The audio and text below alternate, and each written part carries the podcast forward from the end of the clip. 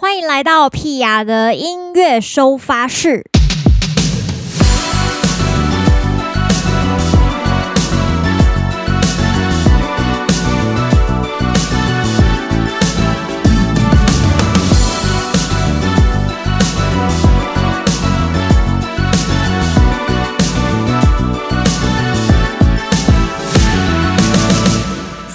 十二的音乐收发室，今天有很多事想要跟大家聊，为什么呢？因为前几天发生了很多事，这样讲起来好像很沉重。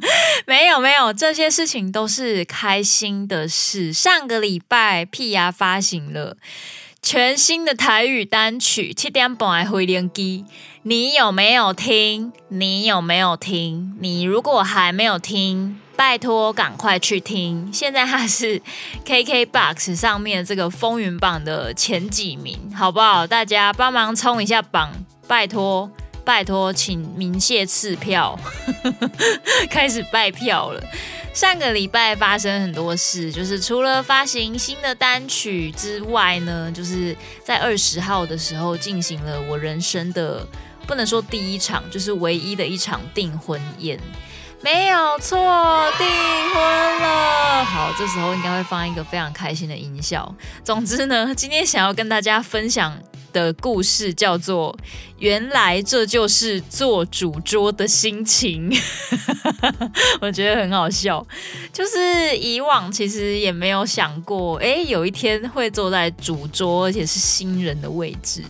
因为以前就是真的没有想过有一天会结婚，所以当我坐在主桌新人的位置上的时候，感受真的非常非常的复杂，就是也有很开心的部分，也有觉得很困惑的部分，也有觉得很困扰的部分，然后 也有觉得很焦虑的部分，各种心情。今天想要跟大家分享这个，因为对我这个周末来说是一个非常。大冲击的事情，我不知道我的粉丝朋友们也好，或是我的听众朋友，是有百分之多少的人是已婚，百分之多少的人是单身，百分之多少的人是不打算结婚的。其实这个话题跟这些都。不太完全有关系，这完全是一个个人的体验，有一点像是你敢不敢做笑傲飞鹰？那你做了笑傲飞鹰，你有什么感受？大概是这种感觉，并没有批评，觉得结婚好或是不好，它就是一种选择。所以今天想要分享做主桌的这个喜怒哀乐订婚宴。大家知道订婚宴其实就是文定，文定就是女方要举办的婚宴，那就是办给女方的亲戚。结婚宴呢，就是男方办给男方的亲戚居多。那因为现在呢，就是大家都讲求一个方便、简单、快速哦，省麻烦，所以通常都是订婚跟结婚会合在一起办。这样除了省时间、有效率之外呢，其实也省非常多的费用。因为结婚真的是非常花钱的一项喜事。好 好好。那我们家的稳定其实是这样，就是因为妈妈还是希望就是可以遵循一些礼俗，台湾的传统礼俗，所以我们的订婚跟结婚还是分开办的。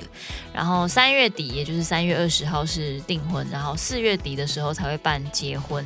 所以礼拜六那一天，大部分来的都是我们家的亲戚居多，就不是我老公那边的亲戚。当然也是有两家亲家桌这样子。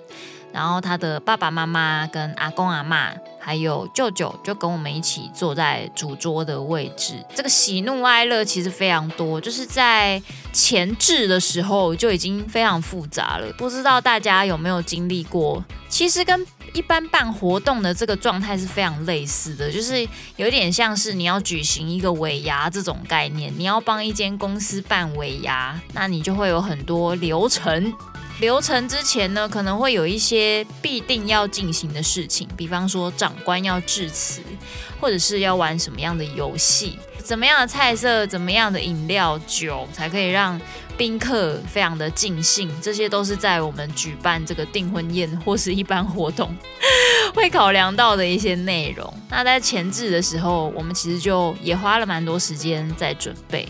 不过对我们家来说啦，就是订婚宴比较像是家宴，就是我大部分的朋友都还是参加结婚宴，所以这一次订婚宴，我们家的桌数是没有超过十桌，就是比较像是家宴，就都是亲戚朋友居多。那只有一桌是我自己的朋友。我觉得订婚很开心的地方，就是可以感受到两家亲戚团聚的感觉。很少有一些场合可以见到这么多亲戚。然后是两家人，对对对，就是除可能除了过年之外，你很少有机会可以看到这么多两家人的亲戚都参与在这个地方，然后大家都围绕着你这样子，就是那个当下，其实在进行仪式的时候，我觉得是非常赤裸的事情，一群人大概有二三十个，甚至四十几个人，然后。大家都在看你戴戒指，就 你会觉得 很尴尬，但是又不是真的觉得是一件丢脸的事，就是是很开心的事情，也是一个很特别的场合。因为即便是过年，你可以看到的也可能只有一边的亲戚，比方说看到我我妈妈家这边的亲戚。或者是看到我老公家那边的亲戚，就是那一边很多，这一边很多，但是要同时两边都很多，就比较少见，所以算是一个很特别的场合，跟大家可以这么多人同时聚在一起吃吃喝喝，然后拍照啊，然后打扮得漂漂亮亮的。这一次订婚宴呢，当然。新娘的部分当然还是要维持一个美的高峰，我就是请了我御用的这个化妆师，当然还是要有我自己的这个公司的伙伴吴贝雅工作室的伙伴雅芳跟婷婷。之外呢，还有我非常长期配合的我的好朋友晨晨，就是来帮我们全程记录拍照啦，对，就是把这个非常重要的时刻记录下来，所以觉得是当天不管是大家在包装啊，这个美观上面讲美观有点奇怪。总之呢，就是人打扮得漂漂亮亮，东西也都美美的，胸花美美的，造型美美的，人帅帅的，美美的。对，大家都走一个这样的路线，干干净净，舒舒服服，华丽。又不显夸张。总之呢，大家最近如果去看一下我的脸书或者是我的 IG 的话，就可以看到相关的发文，那哈哈哈，就有一些非常美丽的照片，我觉得很温馨，然后也很开心，而且其实对我来说是一个最刚好的机会，可以透过这个重要的场合，一口气认识我老公的所有亲戚朋友。就是有一些可能之前就已经见过面，像是阿妈，或是外公啊、舅舅啊、舅妈、姑姑啊、叔叔啊，但是趁这个机会又可以再更认识他们啊，然后还有他们其他相关的亲戚，大家变得更紧密、更认识的感觉，因为真的是一回生二回熟。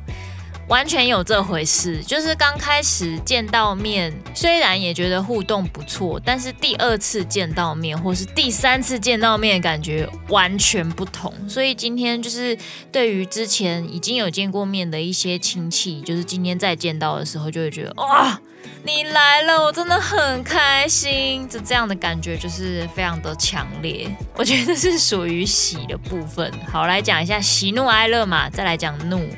哦，我就不说我们办在哪里好了，就是免得大家去就是说什么，哎，你们饭店是不是怎样怎样怎样？那个屁啊，说你们在这，大家拜托不要就是把我的名字讲出来。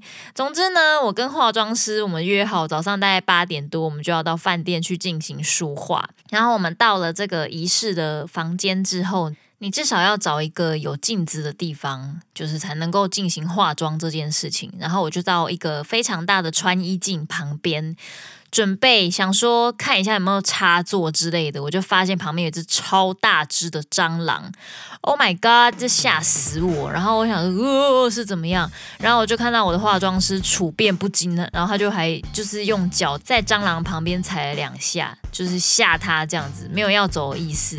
他就躺在那里，我们都不确定他是活的还是死的，但他看起来好像不像是死的，因为他不是翻肚。总之他就是硬挺挺的在那个地方，然后我就赶快打电话。话给就是饭店的人员，不知道为什么他们的定席中心就没有人接电话，我就转接到总机。总机就跟我说，他要帮我转到定席中心。我心想说，小姐，定席中心就没有人。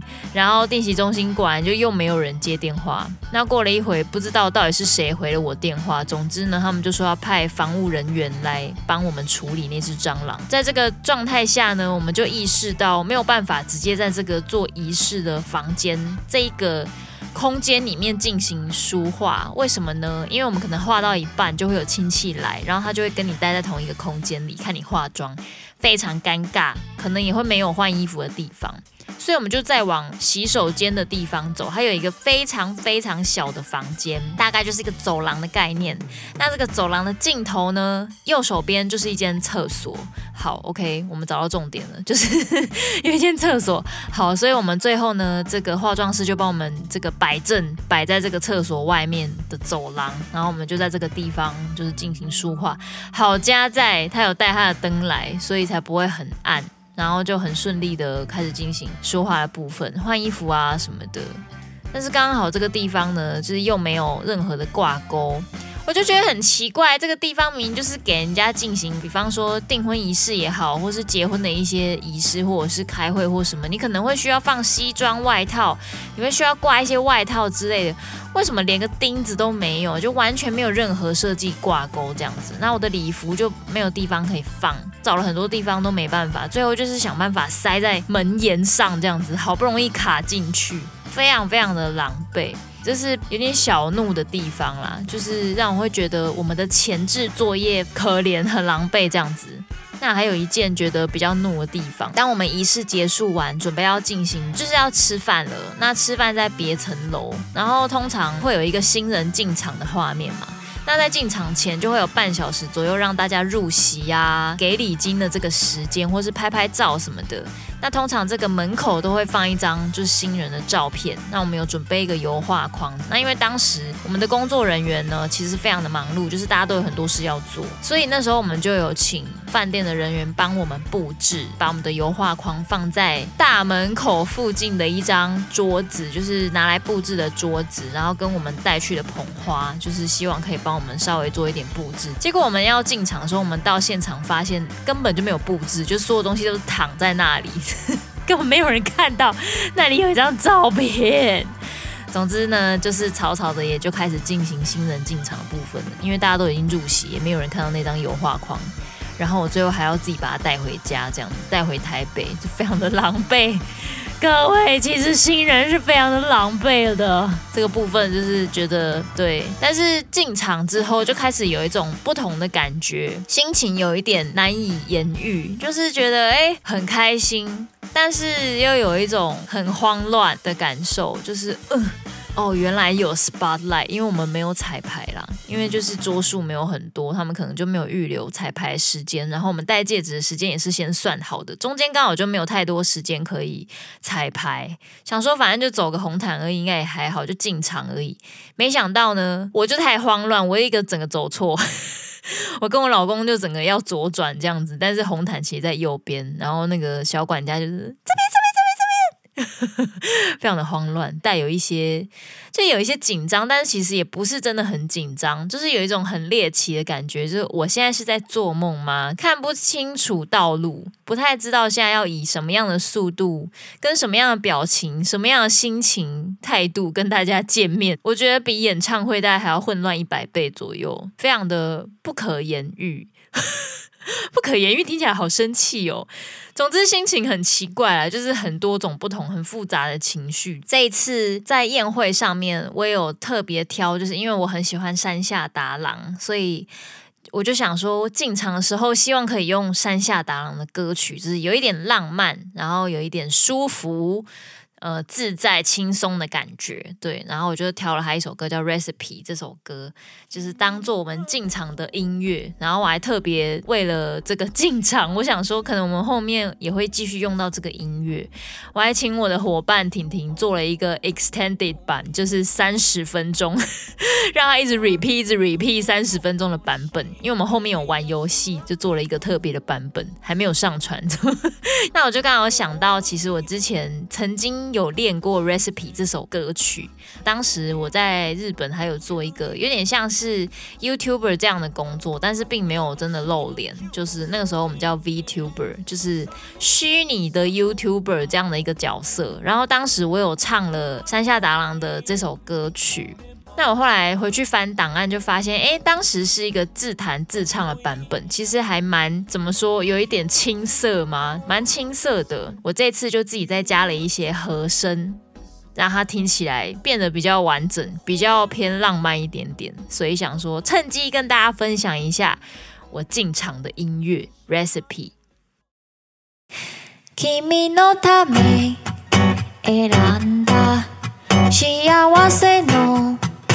レシピを始めよう。今夜も。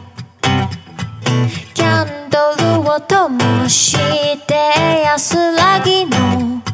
スープに今日の日を。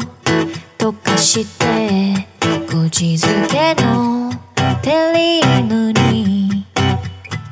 励ましのジュレ添えて。寂しさをあぶって戸惑いを煮込めば仆と君の想いやがて一つに香り出す忧郁なスパイスの微笑みのポトフに投げ込んで。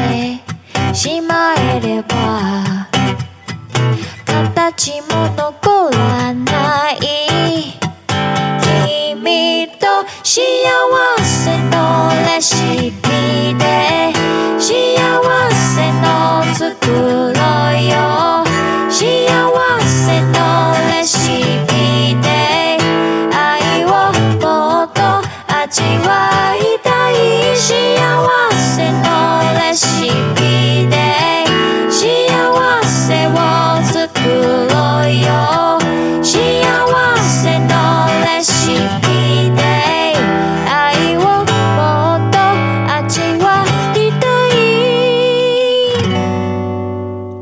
就是搭配这首歌曲，但是山下达郎版的，大家可以去听一下。然后我们就慢慢的走进去，然后就如同我刚刚跟大家分享的，就是 spotlight 打下来之后呢。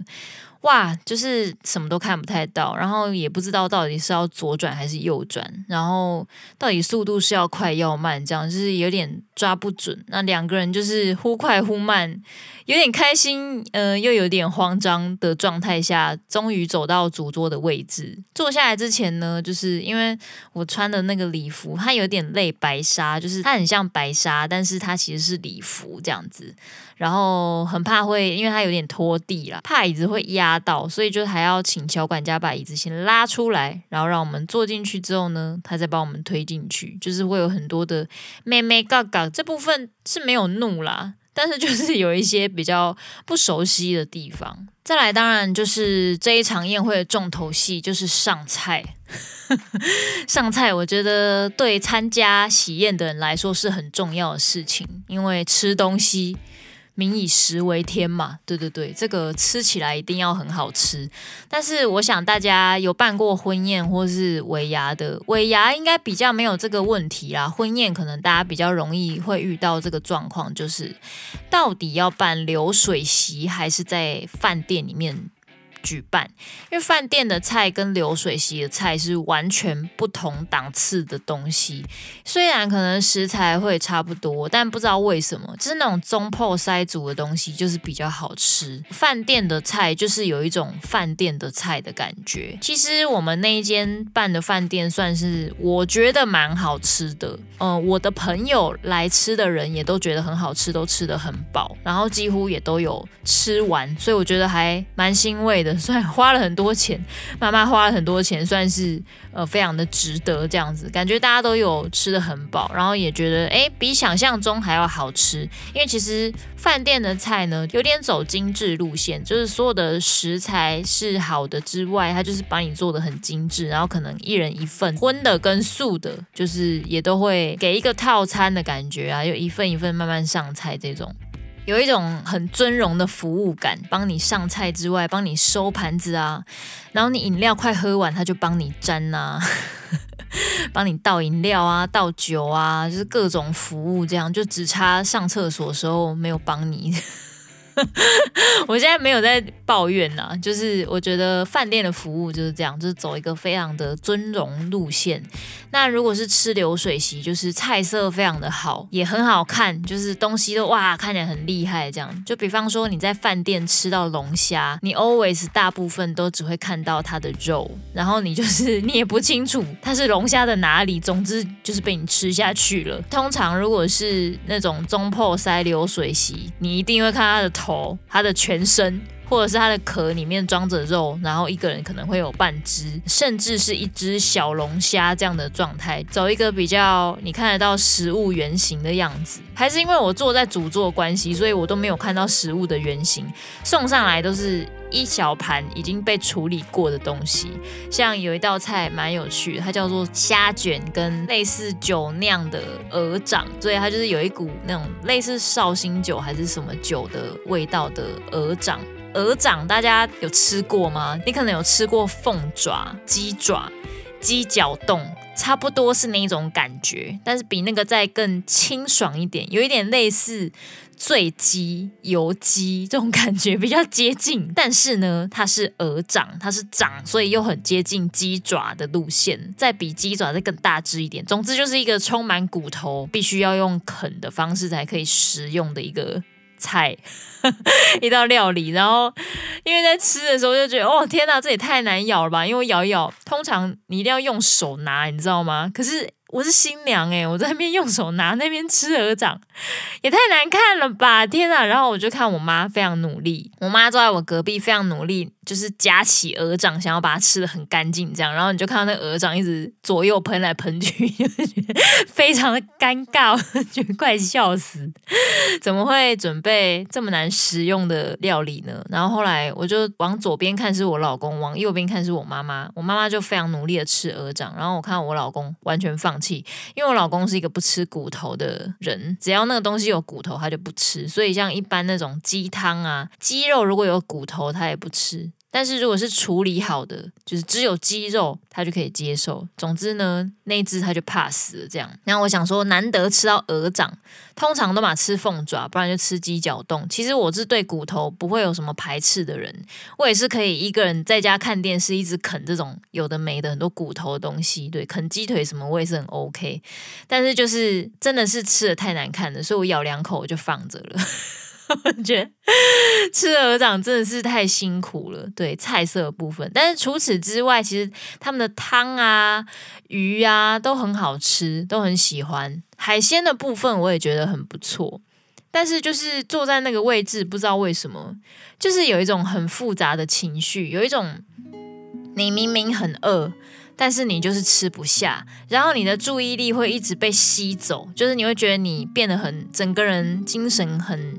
也不能说涣散，应该会说有一点偏恍惚。当我老公在跟我说什么事情的时候，有时候我听不太清楚，就是他从我的左耳进来，然后右耳就出去了，然后我的注意力全部会整个放大，然后散发在整个宴会厅的空气中，然后感受每一桌到底在聊什么，他们吃的开不开心，他们现在在干嘛，他们心里面怎么想的，就是你所有的注意力感官突然会放得很大很大，完全没有办法注意到自己。就是最近的状态，我老公或者我妈妈心情的变化，我其实有感觉得到。我妈妈其实也是一样的状态，就是我们俩都吃不太下，然后注意力都放在客人的身上，非常的奇妙。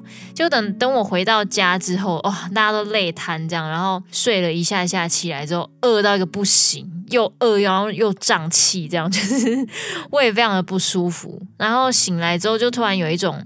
今天中午那个宴席花这么多钱，就是花了就是十几万，然后我居然什么都没吃到，然后最后打包回来的东西还超级少，就一家人还不够吃，就是突然觉得今天中午到底在干嘛？为什么不要好好的吃饭呢？我的注意力到底在哪里？我最深的感悟就是这件事情。起床之后对自己还有一点生气，就是觉得怎么没有好好享用那个餐点，我连哈根达斯都没吃诶、我的天呐，就是真的是很浪费。呃，最后就只有比较完整的，就只有包到一个鸡汤，但是那个鸡汤但也是两个人就可以喝得完，就是没有办法再提供给第三个人任何的食物。整体而言很好吃啊，所以我想宾客们应该也觉得很尽兴，这样吃得很开心，那就好。所以喜怒哀乐的哀的部分，其实就是当天吃不下，大家的感受不知道是怎么样，菜色不知道是怎么样，就是各种焦虑的心情，这对我来说是属于哀的部分。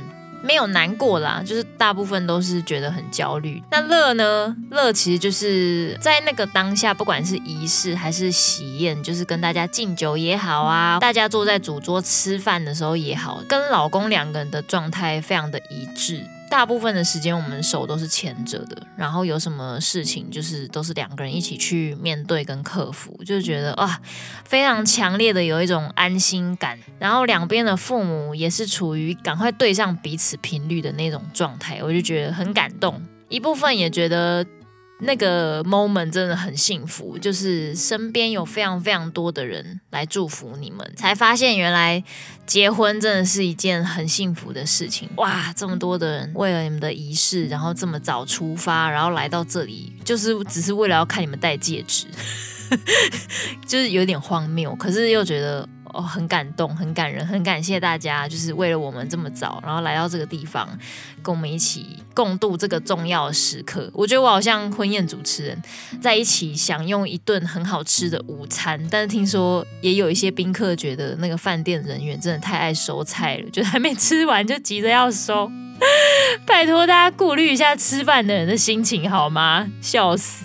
这是很快乐的地方啊，就是跟老公两个人大部分的状态都很一致。戴戒指的时候也有一种很紧张、很慌张，但是又很开心的感受。然后我们整个活动流程也是自己设计的，就是主持人是我妹妹绵绵，我就有跟她讨论说，从头到尾我们想要做些什么样的事情。刚开始呢，进场前呢，主持人就会先致辞，讲一段新娘写的话，没有错，就是我写的。然后我们前前后后也改了非常多次。前言结束之后，就是欢迎新人进场，Spotlight。噔，然后就放山下达郎的歌，噔噔噔噔噔，然后我们就进场开始走路，走走走走走走，走到主桌，然后大家就开始一起吃饭。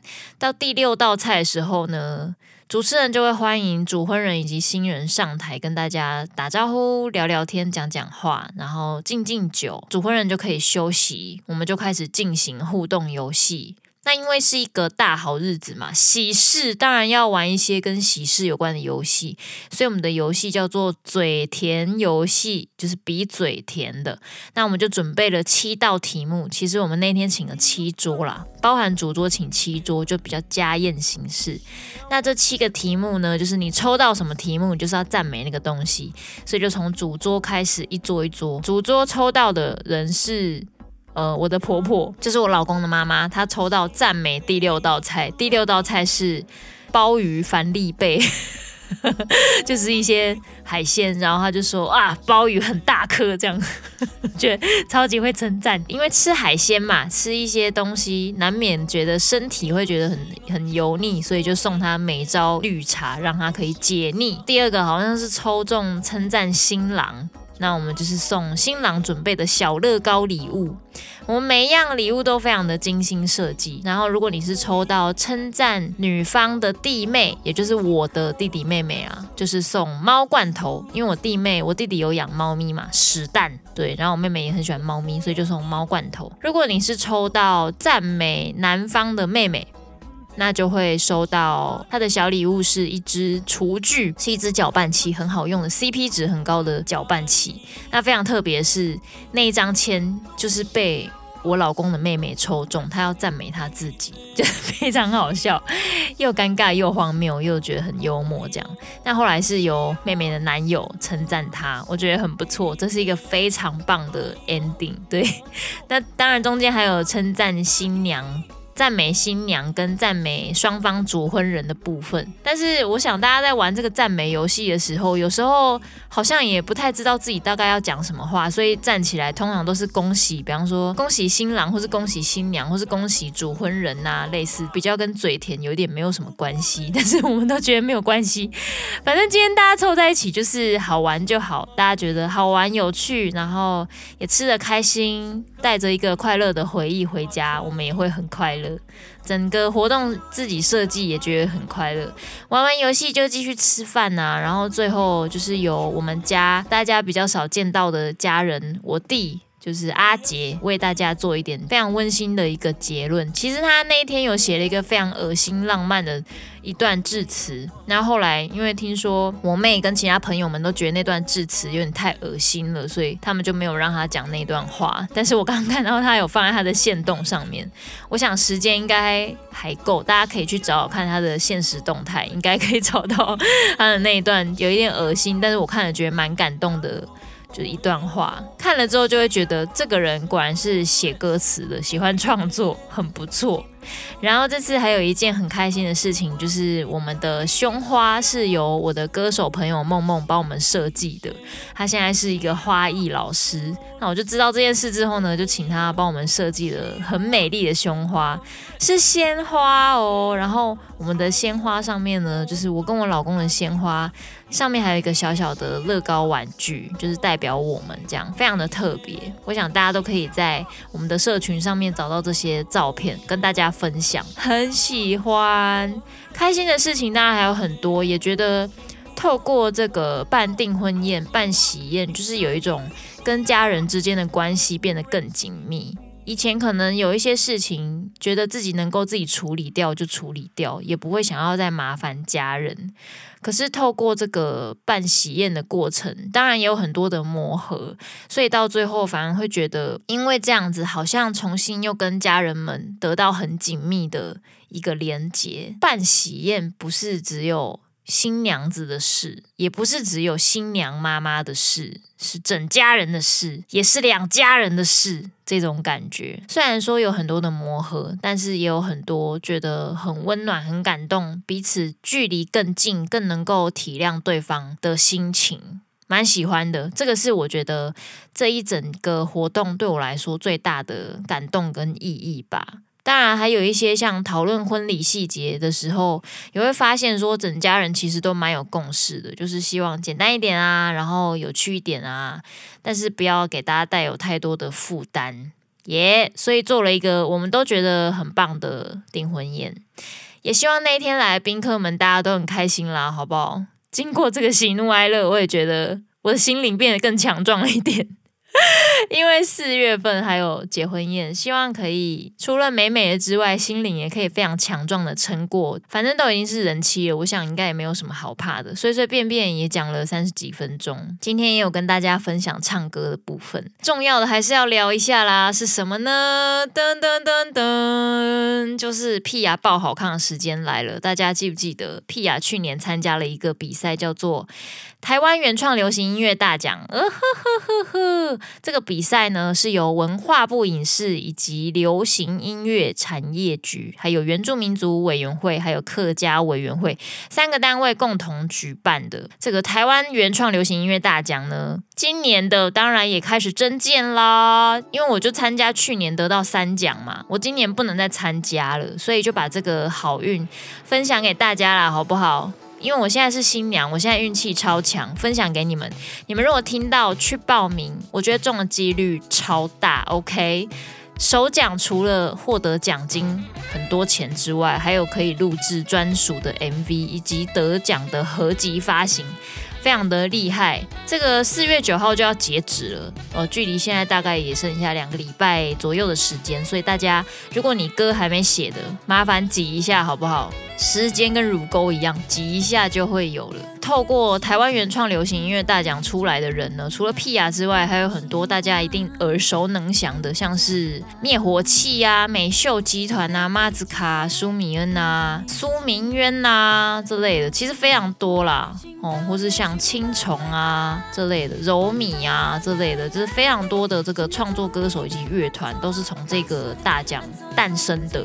参加比赛很棒的地方，就是你可以认识很多跟你也许同性质，也许不同性质，各种不同类型的音乐人。你也可以听到很多不同的表演，我觉得是有很多滋养能力的一个机会。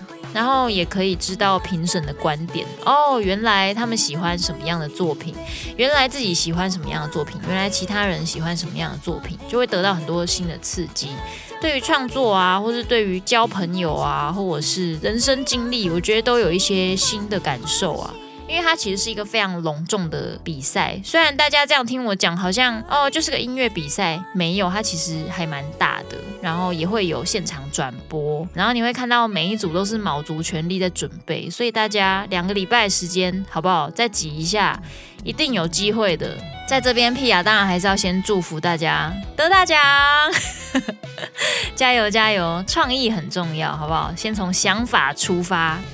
最后呢，当然还是要为自己工商服务一下。这个我们四月十七号的拜拜吴小姐，Hello 红太太单身趴已经开卖了。然后我们，因为我知道粉丝朋友们不能够来参加我们的结婚宴以及订婚宴，所以我们就办了这个单身趴，希望大家可以参与到跟我结婚有关的一个活动。单身趴当然就是不醉不归啦，好不好？老公那天不会来啦，大家想要来玩就只能趁那一天了。我们就是不醉不归路线哈。那我们这个单身趴很有趣，前面呢有这个叫做幸福伴伴桌，就大家一起吃吃饭，一起吃饭呢。你可以想象跟屁雅一起吃饭吗？而且不止屁雅还有屁雅的伙伴们呢。Pia 与他的快乐伙伴们跟大家一起吃饭呢，多幸福啊！表演之外，中间还会有一些很有趣的互动游戏。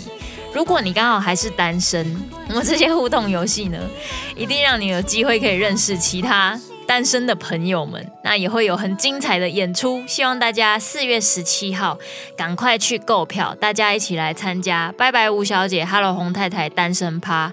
耶，Pia 等大家哦！最后的最后呢，当然要提醒大家，在四月之前，如果你已经等不及单身趴的朋友们，麻烦先把七点半的回连机刷起来，好不好？让他刷到这个排行榜第一啊！我们四月十七就可以好好的来庆祝一下了。大家赶快去听听歌吧！那我们就下礼拜见啦，拜拜。